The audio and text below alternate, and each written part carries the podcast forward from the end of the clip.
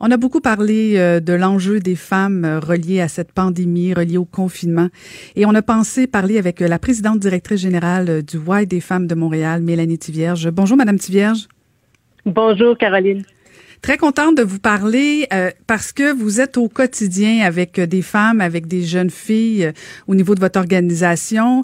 Est-ce que vous avez vu une différence dans la réalité que vivent les femmes reliées justement, en fait, à cause de la COVID? En fait, euh, c'est certain qu'une situation d'isolement, comme ce que la COVID a, créé au printemps dernier, euh, est, une, est, un terreau fertile pour euh, pour faire émerger un, panoplie de difficultés là, que les femmes rencontrent. Donc oui, ce qu'on a vu, c'est assurément une, une augmentation, mais, mais, mais je dirais surtout une transformation euh, des demandes, des besoins. Euh, on n'a qu'à penser au fait que juste avant euh, le confinement, on était dans une situation de plein emploi. Et là, on voit se profiler le, taux de chômage et les difficultés économiques. Donc, c'est certain que les femmes euh, sont les premières victimes de cette crise-là. Hein, on a de plus en plus de données là, qui, qui appuient euh, euh, cette hypothèse. Donc, donc ça s'est effectivement fait sentir dans différents, différents secteurs de notre organisation. Vous parlez de, de, transformation de demande. Quel genre de demande vous avez maintenant que vous n'aviez pas dans le passé?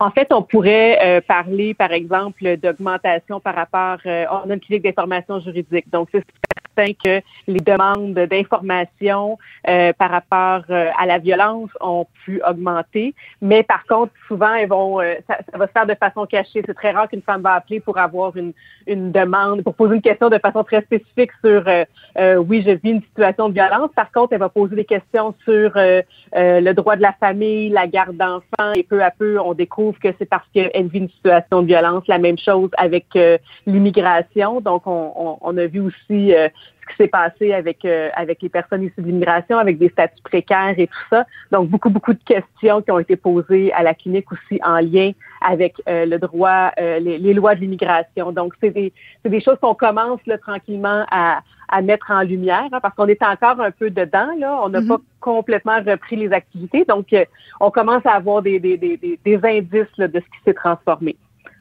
Vous côtoyez, bon, euh, plein, plein de sortes de femmes, si je peux me permettre, avec des problématiques très variées d'une à l'autre.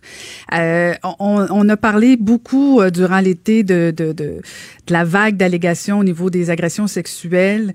Euh, comment vous avez trouvé cette, ce cri du cœur des victimes sur les réseaux sociaux?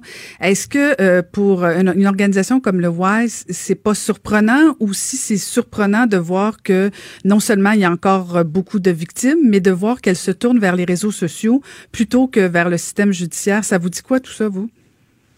En fait, euh, le premier élément de réponse, c'est que non, pour moi, il n'y a pas de grande surprise là.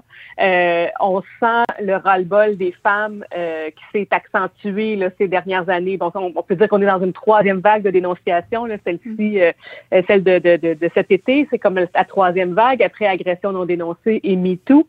Mais pour moi, il n'y a pas de grande surprise. C'est un ras-le-bol et je trouve que cette cette, euh, cette vague-là, elle, elle, elle, place vraiment euh, les différents types d'agressions, les différents types de gestes violents dans le grand continuum des violences. Nous, on parle souvent de ça, hein, parce que oui, se tourner vers euh, les policiers, vers le système judiciaire, bien sûr, et bien sûr que nous, on, peut soutenir et encourager les femmes dans leur démarche si c'est ce qu'elles souhaitent.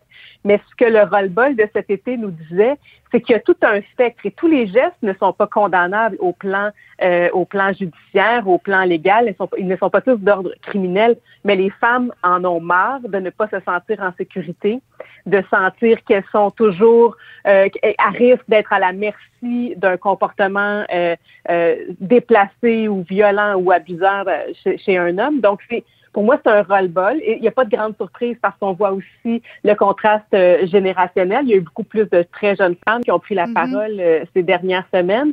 Donc, c'est le, c'est le canal, euh, c'est leur canal de prédilection, c'est la, c'est la tribune qu'elles connaissent.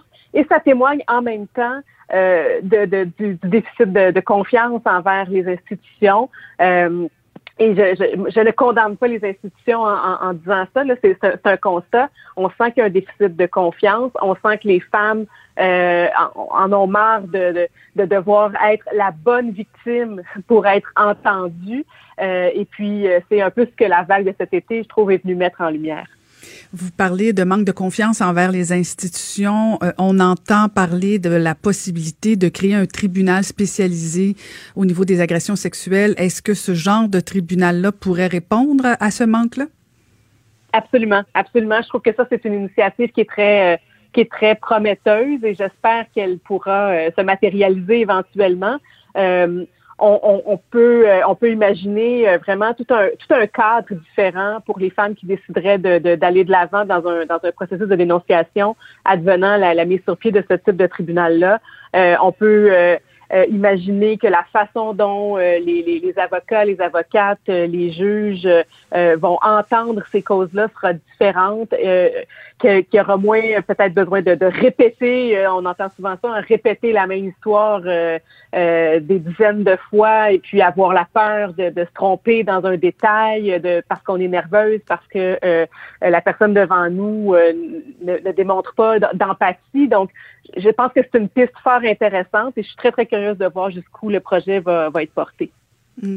Euh, euh, vous vivez bien sûr, euh, j'imagine, de subventions des gouvernements supérieurs, de, de mécénat. Est-ce que la réalité avec la pandémie vous pose problème au niveau du financement ou si ça va bien ce niveau-là pour vous? Non, en fait, on a eu vraiment euh, la, vérité, c'est qu'on a eu très très peur là au début euh, au début de la crise parce que euh, oui, on a accès à des subventions, on a on a des partenaires, des donateurs privés qui sont qui sont présents, qui sont généreux, mais on fonctionne aussi beaucoup avec un par autofinancement, donc on génère des revenus autonomes nous au Y des femmes de Montréal parce qu'on opère un hôtel. Et évidemment les activités hôtelières ont été parmi les premières touchées, donc mm. on a dû mettre la clé sous la porte jusqu'à nouvel ordre là dès la, mi-mars. Alors, euh, et mi-mars voulait dire qu'on arrivait dans la haute saison. Donc, en théorie, on engrange des revenus pendant l'été, pendant la haute saison, qui nous permettent de rouler pour le reste de l'année. Donc, on a, on a, on a fait quelques nuits d'insomnie, je vous le cacherai pas.